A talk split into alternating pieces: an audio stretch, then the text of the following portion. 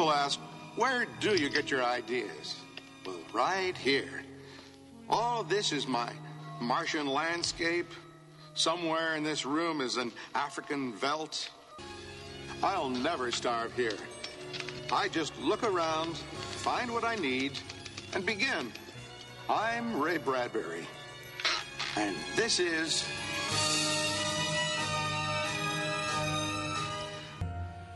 Hola, ¿qué tal? Esto es eh, Universo Bradbury y le saluda Eduardo Quijano con el gusto de poder participar en este gran homenaje en el centenario de Wright Bradbury. Eh, a nosotros nos toca digamos, trazar algunas pinceladas con respecto a los vínculos de Wright Bradbury con el cine, que ha sido una herramienta muy importante, el cine y otras producciones audiovisuales, que ha sido una herramienta muy importante para que pueda difundirse.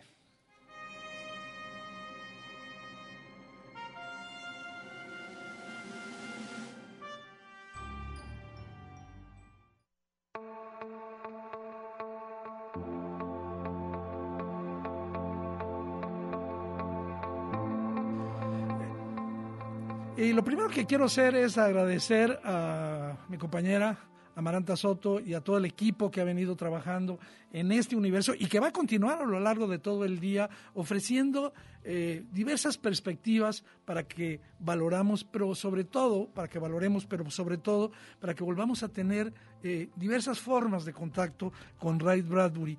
Yo comienzo diciendo que todos de alguna manera, eh, sobre todo los de una generación, tuvimos la oportunidad de tener eh, un contacto a través de la literatura, a través de sus obras, a través de las adaptaciones cinematográficas, aunque quizás no fuimos tan conscientes. Yo tuve la fortuna, y lo comparto dada la ocasión, que eh, estando yo viviendo en Los Ángeles, en una ocasión un compañero de edificio, que por cierto no me caía muy bien, me dijo, mira, ese que va en la bicicleta es Ray Bradbury. Yo, por supuesto, no le creí. Por supuesto que no le creí. Y unos días, unas semanas después, volvió a ocurrir lo mismo y entonces puse atención y descubrí que en efecto, que ese señor que pedaleaba en una bicicleta era Ray Bradbury. Esa fue, digamos, una, una emoción que aún guardo en mi memoria. Bueno, ¿cuáles son los vínculos biográficos de eh, Ray Bradbury con el cine? Yo creo que aunque él es eh, particularmente conocido por sus eh, películas de ficción, él empezó su contacto con un asunto. Él era fan del gordo y el flaco. Él fue, incluso perteneció a un, a un club que sesionaba como son los verdaderos clubes. Aquí desconocemos ese tipo de, atracciones, eh, pero en la cultura estadounidense y particularmente de los años 50, de finales de los 40, el pertenecer a un club, el, ser casi parte de una secta, este, e, era, e, e, fue parte de la formación y él eh, incluso llegó a escribir por lo menos tres eh, ficciones en las cuales los personajes eran Stan Laurel y, eh, Hardy, y, Oliver Hardy. Este, eh, yo la recuerdo vagamente, y, hay una que se llama La historia de amor de Stan Lauren y Oliver Hardy. Esa es la que me, recuerdo mejor. Eh, él desde muy pequeño, a los tres años, fíjense nada más, en 1924, cuando todavía no cumplía los cuatro años, su mamá lo llevó al cine a ver una película y él también se convirtió en fan de ese personaje que salía ahí, el jorobado de Nuestra Señora de París. De hecho, se burlaban de él en la escuela porque él siempre caminaba encorvado, deliberadamente, porque le gustaba generar ese personaje. Y eh, después, muchos años después, volvió a, ver el siguiente estreno de, de Lon Chaney en El Fantasma de la Ópera, que fue también una película que a muchos nos impresionó. Yo particularmente no recuerdo El Jorobado, pero sí recuerdo eh, El Fantasma de la Ópera. Eh, él esa película la vio eh, varias veces y él comenta que a partir de, esa, de ese descubrimiento, él empezó a ir con una frecuencia, digamos, exagerada al cine eh, en una entrevista comentaba que vio 40 veces King Kong, Eh, en 1940 quedó fascinado con la película Fantasía de Walt Disney y dice que también la vio muchas más veces de las que pudiera él recordar. Eh, en, lo que yo he encontrado de información con respecto a qué era lo que más le gustaba a él, bueno, en, términos de película, él mencionó siempre eh, estas películas. King Kong, ya decía, la vio 40 veces, El Ciudadano Kane, Cantando bajo la lluvia y Encuentros cercanos del tercer tipo. Eh, películas que, digamos, todas estas son habladas, pero también tenía una colección, de, por su edad, de películas mudas que guardó desde niño y que luego, cuando ya pudo él, eh, digamos, eh, coleccionar, eh, pues las guardó y siempre las veía. Hay, hay, que comentar, y con eso comenzábamos esta, esta participación, que Ray Bradbury tenía su propio universo en su casa tenía una especie de sótano y, se sabe que cuando, porque él era muy olvidadizo, vivía siempre pues en sus fantasías, este, eh, em, diseñó una especie de pasadizo para llegar a ese eh, sótano donde tenía, entre otras cosas, y creo que hasta ahora no se ha comentado ese elemento, él era un juguetón. Él atesoraba juguetes. La mayoría de las cosas raras y cachivaches las compraba aquí en México. Se venía a México a comprar máscaras y esos eh, juguetes de los que somos nosotros tan aficionados, él los coleccionaba, eh, que era su oficina, su lugar de trabajo, eh, el sótano, el basement de su casa, ¿no? Este, estos objetos, él siempre dijo, le hacían como cosquillas a su imaginación. Veía un objeto y le despertaba ideas, las transformaba, fueran figuritas, máscaras, animales de peluche. Y a partir de este mundo imaginario, él diseñó eh, no solo sus historias, sino los propósitos de lo que quería contar, como aquí se ha relatado. No se trataba de asustarnos con un mundo que iba a venir, sino con hacernos conscientes de que ese mundo, de muchas maneras, estaba ya presente entre nosotros, que ese mundo, que esas tragedias, que esa opresión estaba siendo vivida por los humanos, nos estaba deshumanizando y que teníamos que tomar contacto con esas cosas.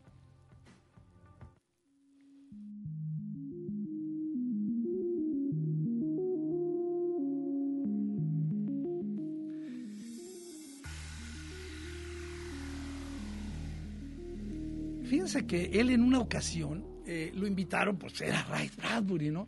Al set de cuando se estaba filmando eh, en 1966 la, primera película de Viaje a las Estrellas. Lo invitaron, lo querían seducir eh, para que él diera su opinión. Estuvo muy serio, muy amable, como siempre fue. y sin embargo, este, cuando salió, comentó que él por ningún motivo quería participar en algo que fuera tan obvio que lo que él quería no era hacer un viaje, eh, o ese tipo de viaje, digamos, eh, en términos físicos, que el viaje que más le interesaba era para que nos desprendiéramos de cierta forma de imaginar el mundo y el futuro y nos empezáramos a apropiar de otros, de otros elementos. Eh, nunca tuvo la intención de unirse a un equipo de escritores que hicieran películas de ciencia ficción y bueno, em, uno de sus héroes, uno de los héroes, y creo que poca gente sabe esto de Bradbury, eh, como digamos en sus vínculos con el cine, fue Federico Fellini. Eh, cuando se conocieron, eh, iba entrando él a una sala y Federico Fellini salió corriendo y lo abrazó y gritando en italiano, mi gemelo, mi gemelo, y se hicieron grandes amigos. Hablaban con mucha frecuencia por teléfono, aunque nunca pudieron, por, digamos, eh, la forma de trabajar de cada uno de ellos, coincidir en un proyecto en común. Em, él dijo que, eh, aunque él adoraba eh, el día de Halloween, era quizás el día más importante para él en el año, él, uno de sus días más tristes fue el 31 de octubre de 1993. ¿Por qué? Porque había muerto ese día su amigo Federico Fellini. Eh, con otros directores eh, tuvo influencia y cercanía. Por supuesto, no podemos nosotros olvidar eh, la cercanía que tuvo con Spielberg. cuando él vio estos encuentros del tercer tipo, él le habló a Spielberg, pidió una cita y le dijo, desde ahora esta va a ser una de mis películas favoritas. Y entonces Spielberg le dijo, ¿así que te ha gustado mi película? Dice, eh, porque yo nunca le he comentado, si yo hubiese visto en mi momento, eh, vienen del espacio exterior, una película eh, basada en un, en un texto de Bradbury, una película de 1953, si no la hubiese visto, perdón, si no la hubiese visto, nunca hubiese podido hacer esta película.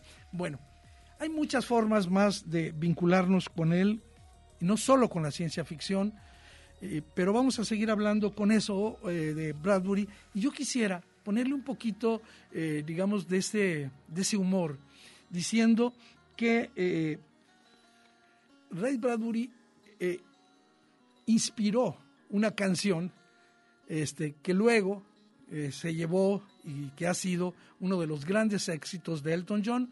Vamos a escuchar un poquito Rocket Man, basado justamente en Ray Bradbury.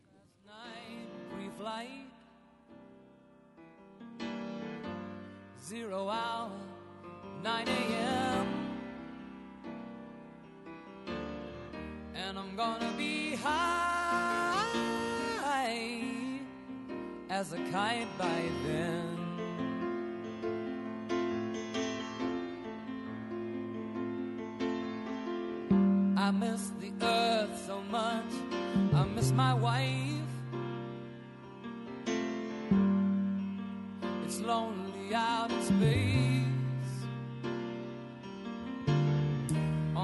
such a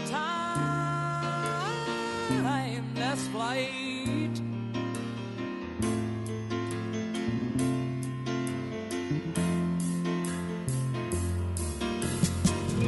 And I think it's gonna be a long, long time till touchdown brings me round again to find.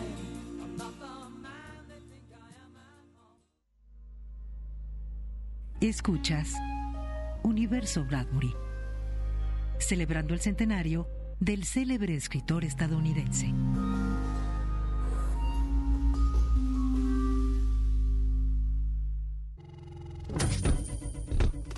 Escuchas Universo Bradbury, celebrando el centenario del célebre escritor estadounidense. ¿Y qué mejor que escuchar eh, a uno de los eh, grandes historiadores del cine, nuestro compañero y amigo Eduardo de la Vega.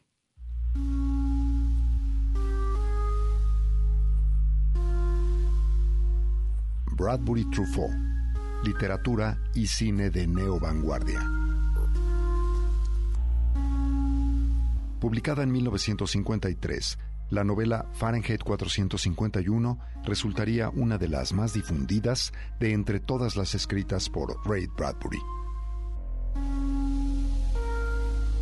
Creo que ya se ha discutido lo suficiente como para señalar que dicha obra literaria vino a ser una soterrada expresión tanto de la quema de libros supuestamente perniciosos de que se enorgullecieron los nazis, como de la persecución de las formas del conocimiento que caracterizaron a la empresa represora encabezada por el senador republicano Joseph McCarthy en los Estados Unidos durante la Guerra Fría.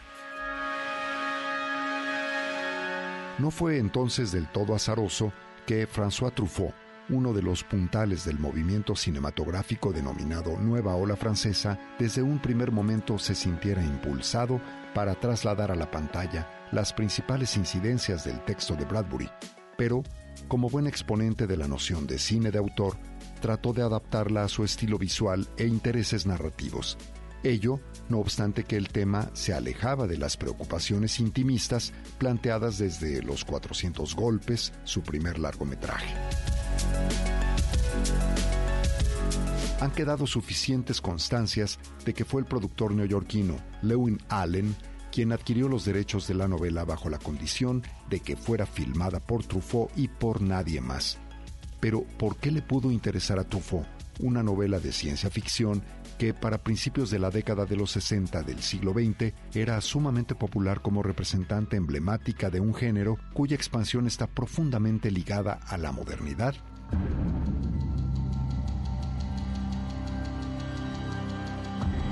Como parte de ese universo trufotiano, los libros y el fuego habían adquirido connotaciones simbólicas muy importantes que nos permiten explicar al menos hasta cierto punto, ese interés por el trabajo literario de Bradbury.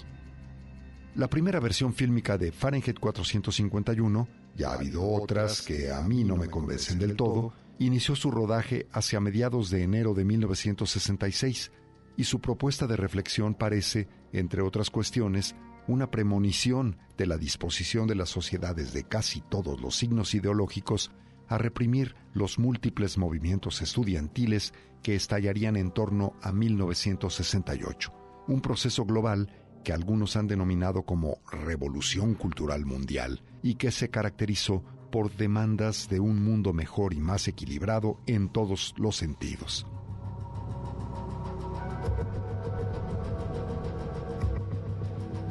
El final de la película, una clara extensión de lo que asimismo quería decir Ray Bradbury, es enfático en ese sentido.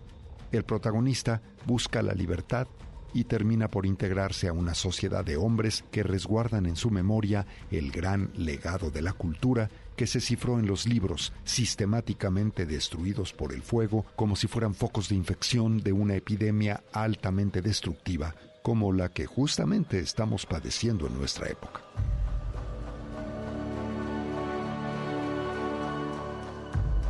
No es casual que en la cinta veamos secuencias tan estremecedoras como la de una mujer que prefiere suicidarse quemándose junto a los libros que ha coleccionado a lo largo de su vida y que muchos de los textos impresos que alcanzamos a ver antes de que ardan se cuenten entre algunas de las obras favoritas del mismo Truffaut.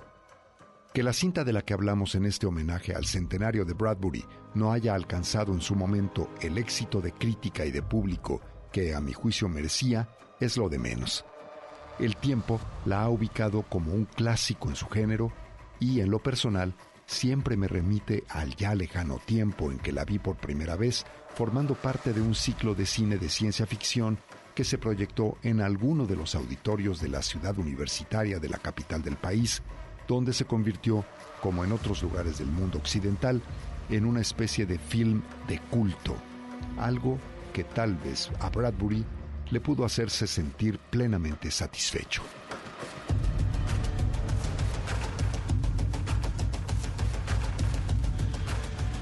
Para Radio Universidad, una colaboración de Eduardo de la Vega Alfaro.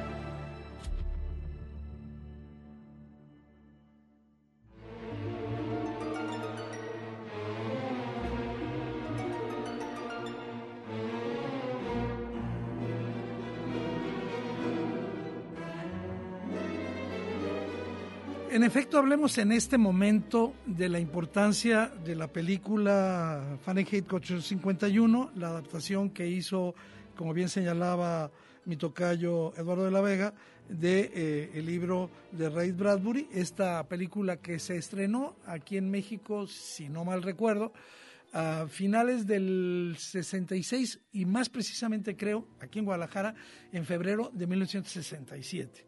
Una película que a todos, la verdad, eh, por esas imágenes ya mencionadas, nos, nos estremeció, pero hay algo que quiero comentar y que es muy importante. Esta, eh, digamos, utilización, eh, este toque más pop, esta, incluso hasta cierta forma psicodélico, que le imprimió a la representación visual, a la película Truffaut, me parece un enorme acierto porque eh, ha logrado conectar y se ha mantenido fresca a lo largo eh, de, pues, eh, todos estos años. ¿no?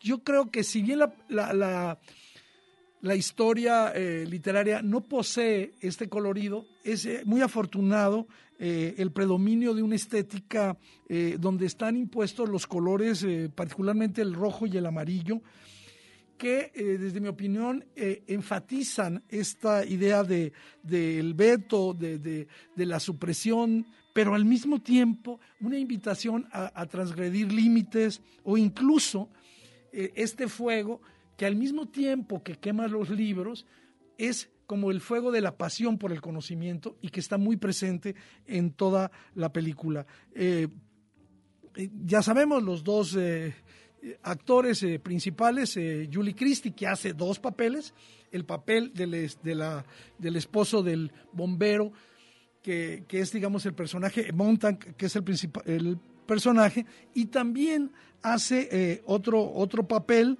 el papel de una profesora rebelde, Clarice, que me parece que eh, el encanto sensual que le coloca a esa actuación Julie Christie, eh, que fue nominada para un, para un León de Oro en Venecia y también para un premio BAFTA, eh, es uno de los encantos de los muchos que tiene la película. Estamos oyendo, por favor, súbele.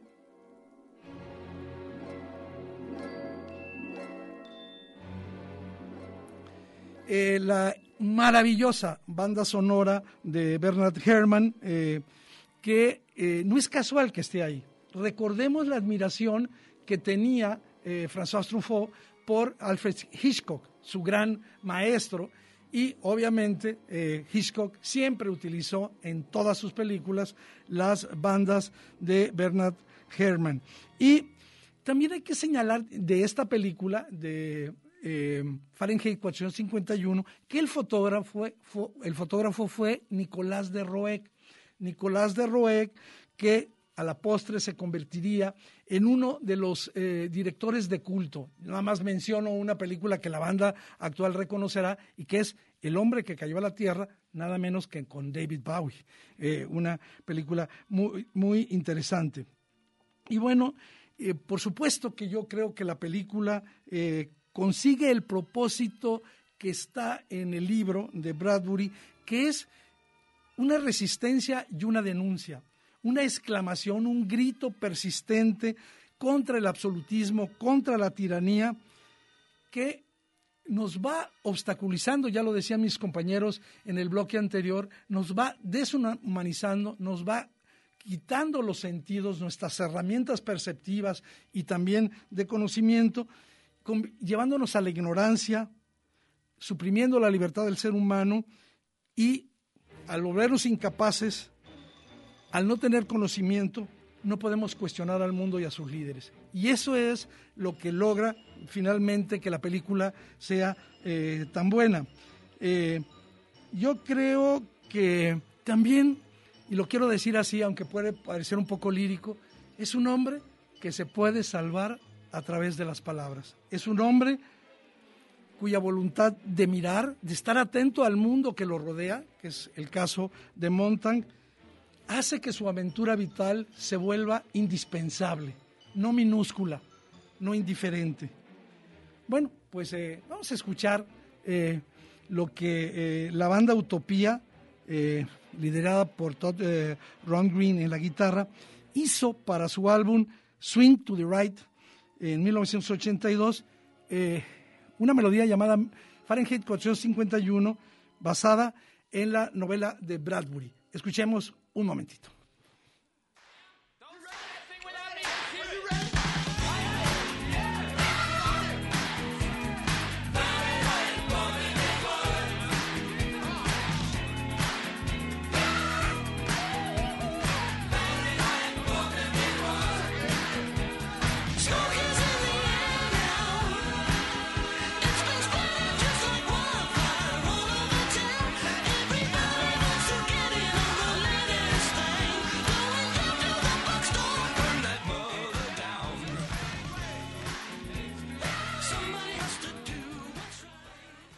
En esta canción eh, la letra incluye frases como esta.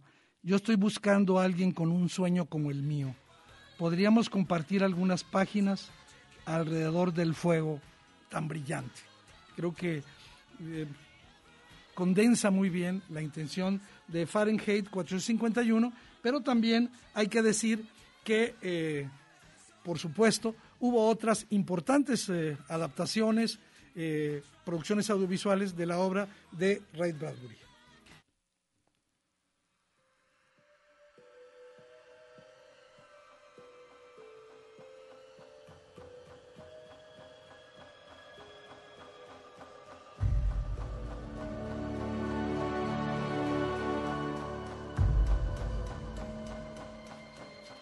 Eh, ya mencionábamos que una de las primeras adaptaciones fue eh, en 1953 con una película que en español se conoció como Vinieron del Espacio Exterior, eh, dirigida por Jack Arnold en 1953, y es la historia de una nave extraterrestre que cae y sus, digamos, participantes, estos seres, son eh, como bolas llenas de ojos, ¿no? Gigantescos, pero contrariamente a, la amenaza que pensaríamos nosotros, es que lo único que quieren estos seres es regresar a su casa y andan buscando la manera de conocerla. Una película interesante. Eh, quiero subrayar aquí otro elemento muy importante del el vínculo de las producciones eh, cinematográficas de Ray Bradbury y es el guion que hizo de la película Moby Dick, dirigida en 1956 por John Huston. Eh, en 1953, John Huston había terminado de filmar una película en Irlanda y le pone un telegrama a Ray Bradbury pidiéndole que escribieran juntos el guion para adaptar la novela de Herman Melville, Moby Dick. Sin embargo, le daba solamente un plazo de 24 horas para que contestara el telegrama y bueno, después de muchos estires y aflojas, finalmente eh, aceptó Bradbury trabajar con él. Eh, dice que no quedó tan convencido de que sus ideas todas hayan sido incorporadas, pero participó y obviamente eh, después de, pues no de una demanda, pero sí de un requerimiento, apareció en los créditos como el guionista, como lo fue de eh, Moby Dick. Eh, ya hace relativamente poco antes de morir, eh, Bradbury comentó sobre Houston, sobre esta bronca que tuvo, porque al principio la película salió sin el crédito de este guion, y él decía, Houston fue un gran director, pero tenía un problema, quería ser escritor y nunca pudo llegar a serlo. Me eligió para hacer el guion de Moby Dick porque, eso me dijo, mi cuento La sirena de la niebla, en el que había un monstruo marino, un pleisosaurio, se enamora de un faro, esa novela le recordaba a Meville. Me fui con él a Irlanda y ahí me entregué a la inmediata tarea de leer y releer las casi mil páginas de Moby Dick hasta que el texto pasó a formar parte de mí y las metáforas se soldaron como un todo. Fue un proceso febril que me llevó más de seis meses. Al acabar fui a ver a John y le arrojé 40 folios de guion. Entonces, como prueba de mi afecto, le propuse que compartiéramos la autoría, a lo que él se negó. Luego, dos años después, me enteré de que finalmente aparecería firmado por, por ambos. Supe que usurpar guiones de otros era una práctica que él hacía. Terminaron siendo amigos. Eh, dice que antes de morir, eh, antes de morir Houston, y, eh, después de 20 años de no hablarse, en un restaurante lo vio, él este, estaba John Houston con Jack Nicholson, se acercó y, ante todos en este restaurante dijo, quiero que sepan que este hombre, John Houston, cambió mi vida al elegirme entre otros desconocidos para hacer el guion de Moby Dick. Los aspectos negativos están olvidados. Te quiero, le di la mano y me marché. Bueno, a mí me parece muy importante porque si nosotros volvemos a ver hoy esa adaptación, es una enorme invitación a leer una novela que efectivamente es complicada, no solo por su extensión, sino por todas las lecturas que ofrece Moby Dick. Y creo que la película, que se puede conseguir fácilmente, es eh, una extraordinaria adaptación. El guion de eh, Ray Bradbury es bueno. Por supuesto, ya son legendarios los capítulos en la eh, serie, en la primera serie, la, aquella de 1959 hasta 1964, llamada Dimensión Desconocida. Pronto la vamos a poder ver en streaming, la, original. Y a Bradbury se le encargó, por, por, la importancia que tenía, el capítulo número 100 de la serie.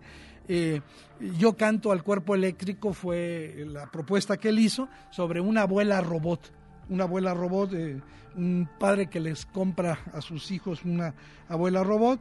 Y luego también hizo, aunque tiene menos conocimiento, una, una, un episodio que en México se llamó eh, Genética Maligna, este, que es eh, una reflexión acerca de cómo podemos menospreciar al extraño, al desconocido. Y bueno, ya se ha mencionado a lo largo del día aquí eh, otra película eh, importante para, para la biografía fílmica de Ray Bradbury y que fue eh, la película de 1969 El hombre ilustrado, dirigida por Jack, Jack Smith. Está basada en la colección de, de cuentos, no es estrictamente una novela, aunque la historia sí está conectada, ya que presenta a, una figura misteriosamente tatuada eh, eh, que se encuentra con un vagabundo mientras está buscando eh, a la mujer que le hizo todo el arte corporal. Cada uno de los tatuajes representa una historia y así vamos, digamos, entrando en los, en los diversos capítulos. La película principalmente se centra en tres historias, tres historias futuristas, que suceden mientras este vagabundo eh, mira el cuerpo de Carl. En la película está eh, interpretado por eh, Rod Steiger y creo que la película, sin ser maravillosa, es un muy buen acercamiento. Y por supuesto, no podíamos nosotros, y invito, aunque cueste un poco de trabajo a los que verdaderamente sean fans de Ray Bradbury, a que busquen a través de diversos formas de compra en el mercado virtual, pueden encontrar esta eh, serie que se llama El Teatro de Wright Bradbury. El Teatro de Wright Bradbury, que fue eh, una producción eh, de HBO, pero también que tuvo participación de canales estadounidenses y canadienses, se transmitió de 1985 a 1992. No tuvo un gran éxito, la verdad no, no, no tuvo un gran éxito. Yo recuerdo que la veía a través de Multivisión por el canal USA eh, en la barra de ciencia ficción y recuerdo que pasaba a las 11 de la noche. Este, el teatro de Ray Bradbury. Yo ahí... Eh, hay muchos capítulos muy buenos, pero hay uno en particular que se puede encontrar en YouTube y que es sensacional y que en español se titularía Los chicos crían setas gigantes en su sótano. Esto proviene de una historia eh, pues muy interesante, eh, donde un niño quiere ganarse una lanita extra y empieza a cultivar lo que él creía que eran hongos que iba a poder vender. Sin embargo, eh, pues la, la, lo que cultiva son pues alienígenas, en realidad invasores extraterrestres. Una, una historia asombrosa y también un valor de esta serie, el Teatro de Ray Bradbury, es la gran cantidad de eh, actores que después serían muy importantes que participan en esta película. ¿no? Hay otras muchas este, historias, simplemente las menciono. La Feria de las Tinieblas, una película de 1983 producida por los estudios Disney. Este, a mí me parece muy interesante, El árbol de Halloween de 1993, y quien tenga interés, eh, Bradbury participó en eh, una serie de la televisión pública italiana que se llama La fascinación por lo insólito. Bueno, pues esto sería este, un recorrido muy breve sobre eh, lo que ha hecho Ray Bradbury. Si quiere, sí, vamos directamente a la colaboración con Lucy Virgen sobre Ray Bradbury. Ray Bradbury es un escritor muy visual. Los que lo hemos leído tenemos en la cabeza escenas e imágenes de sus cuentos y novelas. Los atardeceres en Marte, la lluvia perenne en Venus, un hombre tatuado durmiendo una siesta en el campo. Con el paso de los años, incluso le ponemos cara a los personajes. Para mí, el portador del traje color helado de vainilla se parece mucho a Andy García. Bradbury siempre tuvo la mente en el futuro, pero como un producto de su tiempo hay más historias suyas en la televisión que en el cine. Por desgracia, se produjeron en un momento en el que la televisión no tenía el nivel de calidad que ha alcanzado en el siglo XXI. La más lograda de estas producciones es Las Crónicas Marcianas de 1980, una miniserie de tres capítulos con Rod Hudson como protagonista. El mismo Bradbury fue el anfitrión de un teatro televisivo con su nombre y algunas historias fueron escenificadas también en The Twilight Zone, Dimensión Desconocida, y Alfred Hitchcock Presenta. La mayoría de estos programas están disponibles en YouTube. Aunque la calidad de los resultados son variados, son un buen recordatorio de Bradbury. Y bueno, todos tenemos tiempo en estos días.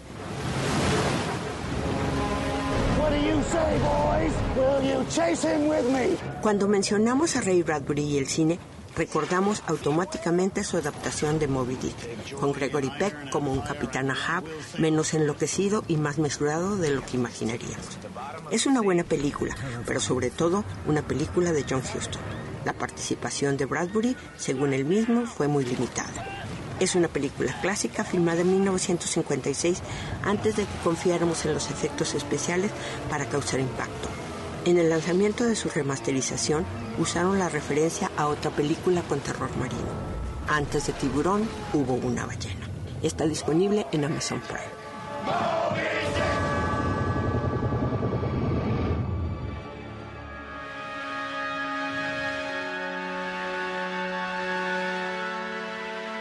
Entre las otras películas que se han hecho de la obra de Bradbury, merece mencionarse El Carnaval de las Tinieblas, Something Wicked This Way Comes.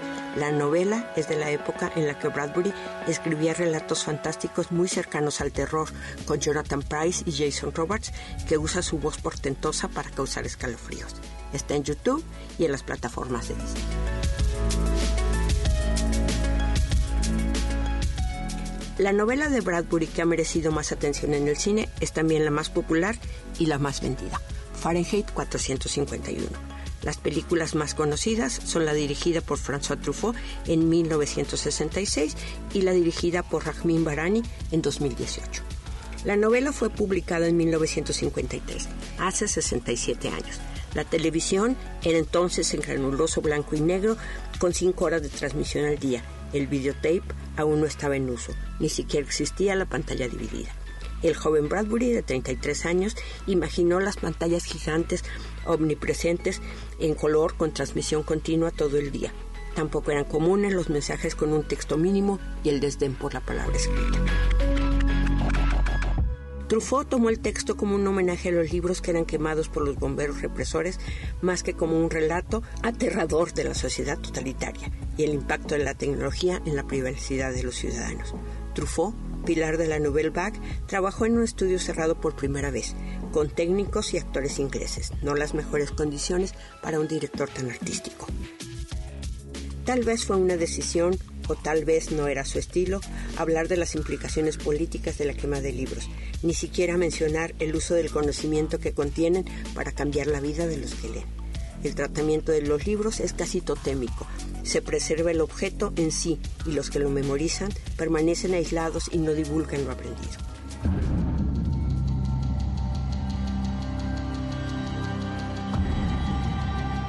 La más reciente versión de Fahrenheit 451 se estrenó en función nocturna en el Festival de Cannes en 2018, pero no llegó a tener distribución en cines. Fue producida y está disponible en las plataformas de HBO.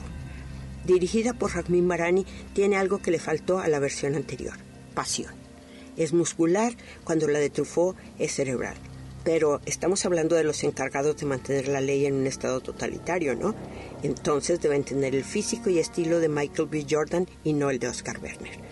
En esta versión, la historia deja de ser futurista para convertirse en cotidiana. La ironía casi desaparece porque lo literal y la metáfora son paralelos y en momentos sobrelapados.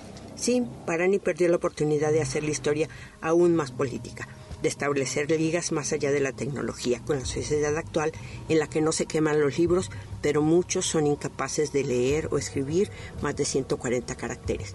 Y el presidente de uno de los tres países más poderosos del mundo no lee los resúmenes de la situación de su nación.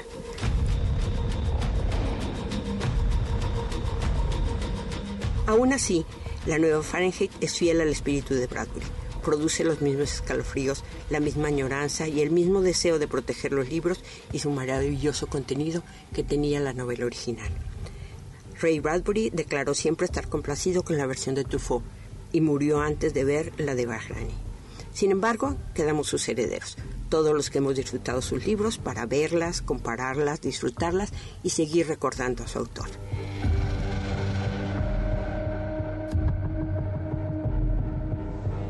Lucy Virgen para Radio Universidad.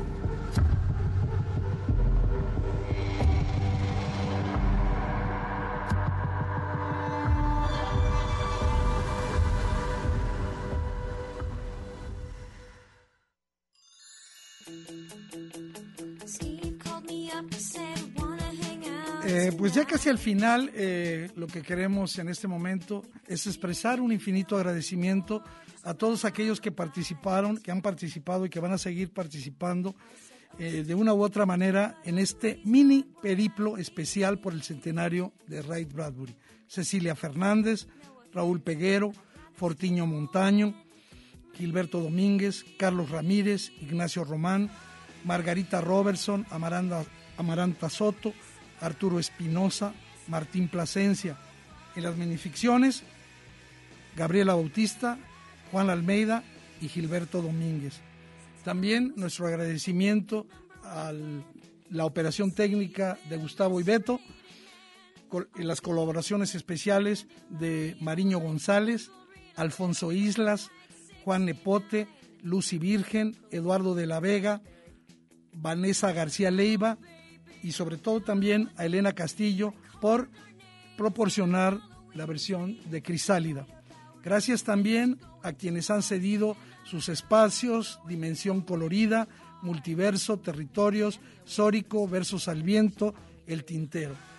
En la producción general de Universo Bradbury, Julieta Marón y por supuesto con la iniciativa de Alfredo Sánchez. A continuación, el noticiero científico y cultural. Posteriormente regresaremos a este universo Bradbury con Fahrenheit 451 por Ceci Fernández y Gabriela Bautista.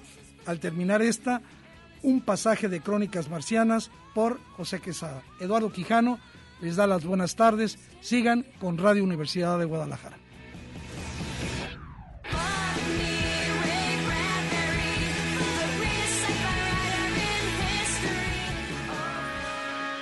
Recordando al autor de las doradas manzanas del sol. Ray Bradbury, centenario de su nacimiento.